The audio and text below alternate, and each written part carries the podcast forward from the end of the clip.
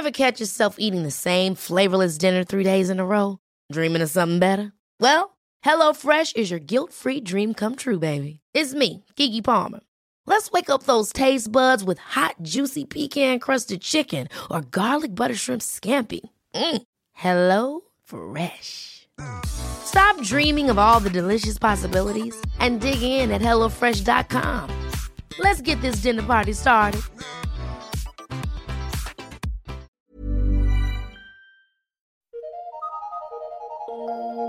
Eu sou Mário Persona e essas são as respostas que eu dei aos que me perguntaram sobre a Bíblia. Alguém escreveu perguntando se o testemunho do Senhor teria sido interrompido. A ideia de congregar fora dos, sistemas denominacionais tem atraído a muitas pessoas.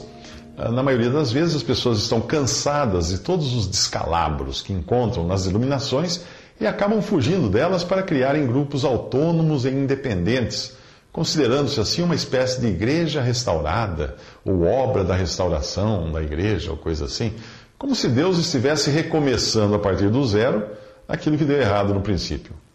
Bem, eu entendo que o testemunho do Senhor nunca tem, nunca foi interrompido.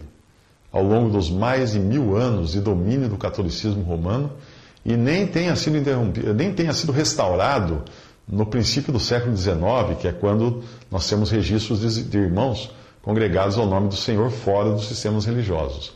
O testemunho do Senhor sempre existiu. Por mais tênue e tremulante que fosse sua luz, ao ponto de nem ter sido notado e anotado nos livros da história da igreja. O que foi recuperado no século XIX foram as verdades sobre o corpo de Cristo e o arrebatamento da igreja, as promessas para Israel, etc.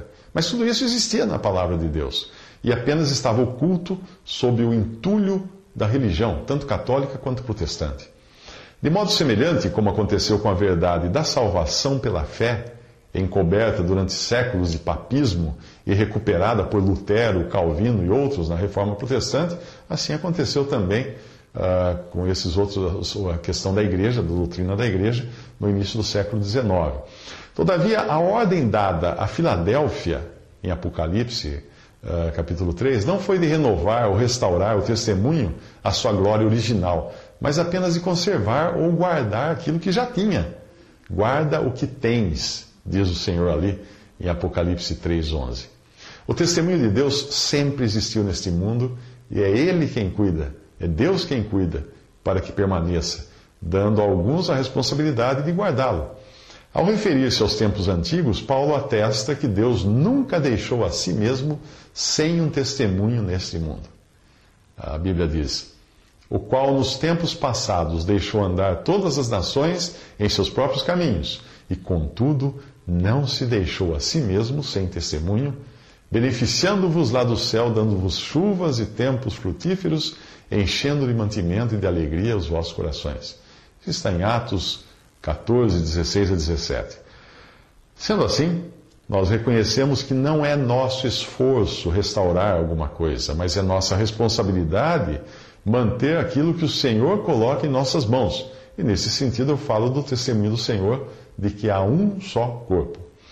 Quando o testemunho, de uma maneira geral, já tinha sido arruinado no início da história da igreja, pois nós vemos o clericalismo e as más doutrinas já permeando a cristandade logo após a partida dos apóstolos, Deus entregou o testemunho a um remanescente que lhe fosse fiel, como sempre fez no seu modo de agir ao longo da história. A segunda epístola a Timóteo é a última carta de Paulo e traz instruções para os últimos dias. Ela não foi escrita a uma igreja como foi escrita a carta aos Romanos, aos Coríntios, aos Efésios e outras, mas a um indivíduo e revela particulares proféticos em seu último capítulo, como o fato de todos terem abandonado o apóstolo Paulo. Portanto, será bom olharmos para ela, para esta, para esta carta, como instruções para dias de ruína, como os nossos em que nós vivemos. Nela, Paulo diz: Não te envergonhes do testemunho de nosso Senhor, nem de mim, que sou prisioneiro seu, antes participa das aflições do Evangelho, segundo o poder de Deus. 2 Timóteo 1,8. No capítulo 3, Paulo discorre de como estaria a cristandade nos últimos dias, porque o assunto da epístola é a grande casa, em que se tornou a casa de Deus, uh, originalmente de 1 Timóteo capítulo 3,15. Na grande casa haveria homens amantes de si mesmos, avarentos, presunçosos, soberbos, blasfemos, desobedientes a pais e mães, ingratos, profanos, sem afeto natural, irreconciliáveis, caluniadores, incontinentes, cruéis, sem amor para com os bons, traidores, obstinados, orgulhosos, mais amigos dos deleites do que amigos de Deus, tendo aparência de piedade, mas negando a eficácia dela. 2 Timóteo 3, de 1 a 5.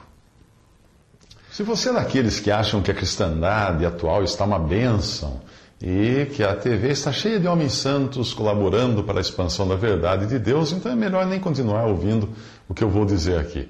A verdade é que a casa de Deus está uma ruína e a ordem agora é apartar-se do mal. A ordem não é para decidir quem é ou não do Senhor, mas para apartar-se dos vasos de desonra e da má doutrina, para ser um vaso de honra para Deus. Como Paulo escreveu a 2 Timóteo 2, de 19 a 22. Todavia, o fundamento de Deus fica firme, tendo este selo. O Senhor conhece os que são seus e qualquer que profere o nome de Cristo, aparte-se da iniquidade. Ora, numa grande casa, não somente há vasos de ouro e de prata, mas também de pau e de barro, uns para honra, outros, porém, para desonra. De sorte que, se alguém se purificar dessas coisas, será vaso para honra, santificado e idôneo para uso do Senhor e preparado para toda boa obra. Foge também das paixões da mocidade, segue a justiça, a fé, o amor e a paz com os que, com um coração puro, invocam o Senhor. O fundamento de Deus continua firme, e mesmo com tanta apostasia e, pro, e pro, a promessa do Senhor, em meio a tanta apostasia, de que as portas do inferno não prevaleceriam contra a igreja. Isso continua valendo. O que Cristo edifica é permanente, mas aquilo que foi, foi dado ao homem edificar foi arruinado pela iniquidade moral, doutrinal e eclesiástica. Esta última diretamente ligada à expressão grande casa, um lugar onde há mistura de bom e ruim. A pergunta que pode surgir agora é: mas o que é o testemunho do Senhor? Veja que não estou falando agora do testemunho de Deus, que ele pode dar até por intermédio das coisas criadas. Estamos falando agora do testemunho de nosso Senhor Jesus Cristo, como Paulo escreveu em 2 Timóteo 1,8. E é o contexto de toda a carta dele a Timóteo. Quando uma pessoa parte para uma terra distante, ao chamar sua família para despedida, é provável que as últimas instruções que, que ela dê sejam as mais importantes. Quais foram as, as últimas instruções dadas pelo Senhor na palavra de Deus? Aquelas que nunca antes tinham sido mencionadas? E a quem ele deu essas últimas palavras ou doutrina? Certamente não estou falando do livro de Apocalipse, pois neste não é um, esse não é um livro doutrinário para a igreja, mas é a revelação das coisas que irão acontecer no mundo envolvendo Israel e as nações ainda que ele comece, o livro comece com instruções dadas à igreja. Mas num, o texto todo tem um sentido mais amplo e profético. Mas quando João recebeu a revelação das últimas coisas para escrever o Apocalipse, a revelação do que era o testemunho do Senhor já tinha sido dada e encerrada por intermédio de outro apóstolo, Paulo. Em Apocalipse você reencontra muitas dessas verdades a respeito do testemunho do Senhor.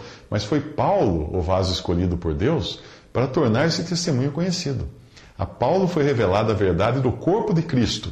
E essa só poderia ter sido revelada depois de Cristo morrer, ressuscitar, ascender ao céu e assentar-se à destra de Deus em glória.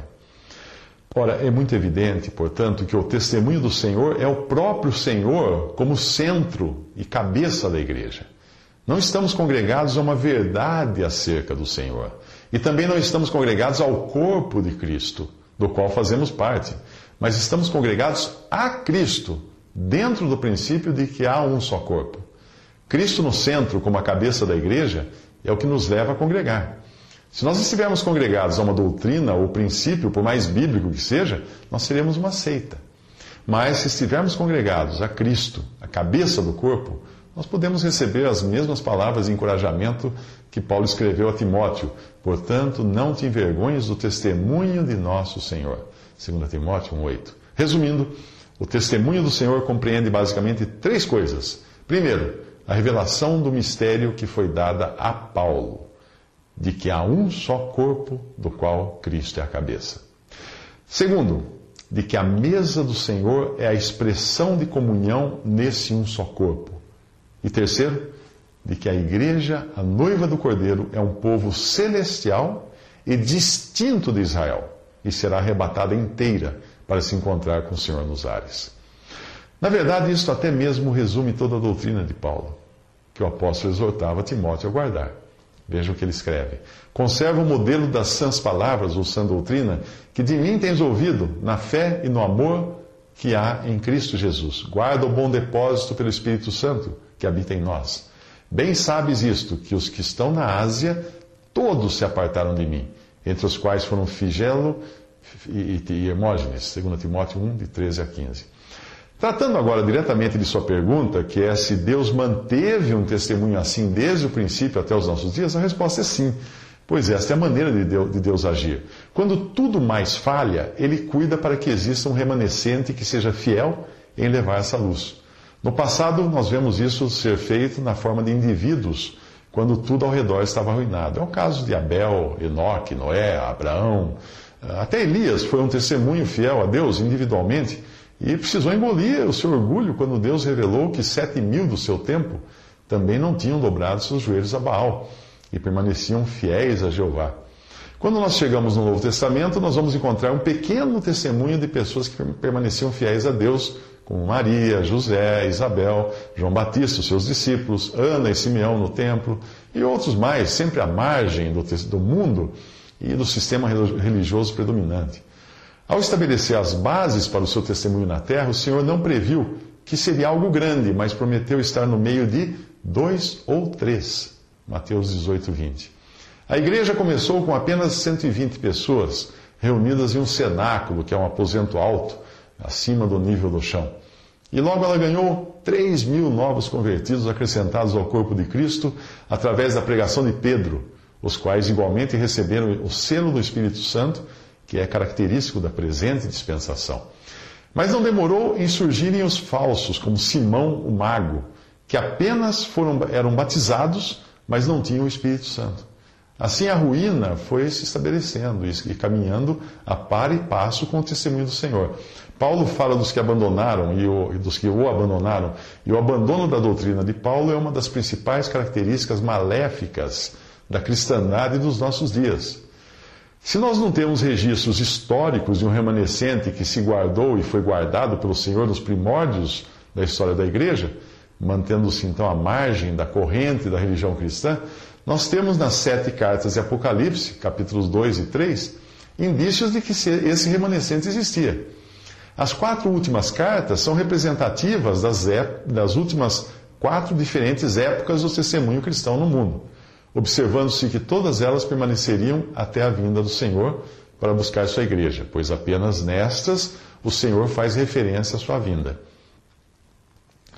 Aos de Tiatira, que representa o sistema católico romano, ele diz: Mas o, que tendes, retende-o até que eu venha. Apocalipse 2, 24.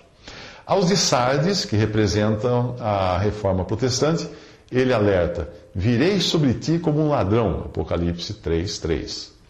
Aos de Filadélfia, que tem como características ter pouca força, guardar a palavra e não negar o nome do Senhor, ele encoraja: Eis que venho sem demora. Apocalipse 3,11.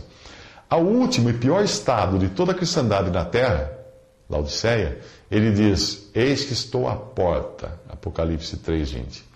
Nas mesmas quatro épocas representadas por estas quatro últimas cartas, as quatro igrejas, o Senhor revela possuir um remanescente fiel a si assim mesmo. Em Éfeso, Esmirna e Pérgamo, o texto revela que a parcela menor era dos que não eram fiéis, como em Éfeso, os que, diz, os que, os que dizem ser apóstolos e não são. Apocalipse 2,2. Em Esmirna, os que se dizem judeus e não são, mas são sinagoga de Satanás. Apocalipse 2,9.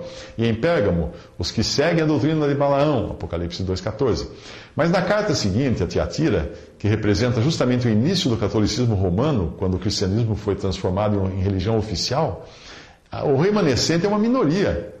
E é esse que é encorajado. Mas eu vos digo a vós e os restantes ou remanescentes que estão em Tiatira, a todos quantos não têm essa doutrina, o que tendes, retende-o até que eu venha. Apocalipse 2, 24. Em Sardes também existe um remanescente, identificado como algumas pessoas que não contaminaram suas vestes e comigo andarão de branco porque são dignas disso. Apocalipse 3, 4. Aos de Filadélfia, o encorajamento é dado no sentido de guardarem o que tinham. Guarda o que tens. Apocalipse 3, 11. Já a Laodiceia, o último estado da cristandade na terra, esse testemunho é tão pequeno que é tratado ali como alguém, uma pessoa individual. Se alguém ouvir a minha voz e abrir a porta, entrarei em sua casa e, comerei, e com ele cearei ele comigo. Apocalipse 3:20. Por essas e outras razões é que eu acredito que o Senhor sempre teve um testemunho seu neste mundo e terá até a derradeira hora, quando chamar sua igreja no arrebatamento para encontrá-lo nos ares, entre nuvens, para estar para sempre com ele. A partir de então, ele terá outro remanescente, outro testemunho remanescente para levar o Evangelho e o testemunho do reino, que estará prestes a ser estabelecido. Então, uh, formado por judeus convertidos, que ele considerará, então, nessa época, o verdadeiro Israel. Mas uma coisa deve ser lembrada: nas cartas das igrejas em Apocalipse, aqueles que são identificados como sendo o remanescente não dizem isto de si mesmos. É o Senhor quem testifica deles, como faz em Filadélfia prometendo ainda que tinham diante de si uma porta aberta que ninguém poderia fechar. Lá ele diz: Tendo pouca força, guardasse a minha palavra e não negasse o meu nome. Apocalipse 3,8. Não é Filadélfia que diz isto de si mesma, mas o Senhor que a enxerga assim. Por outro lado, Laodiceia fala de si e se considera grande coisa. Rico sou, estou enriquecido, de nada tenho falta. Apocalipse 3,17. A opinião do Senhor seu, a respeito uh, de Laodiceia é muito diferente. Não sabes que és um desgraçado e miserável e pobre, cego e nu? Vomitar-te-ei da minha boca. Apocalipse 3, 16 a 17.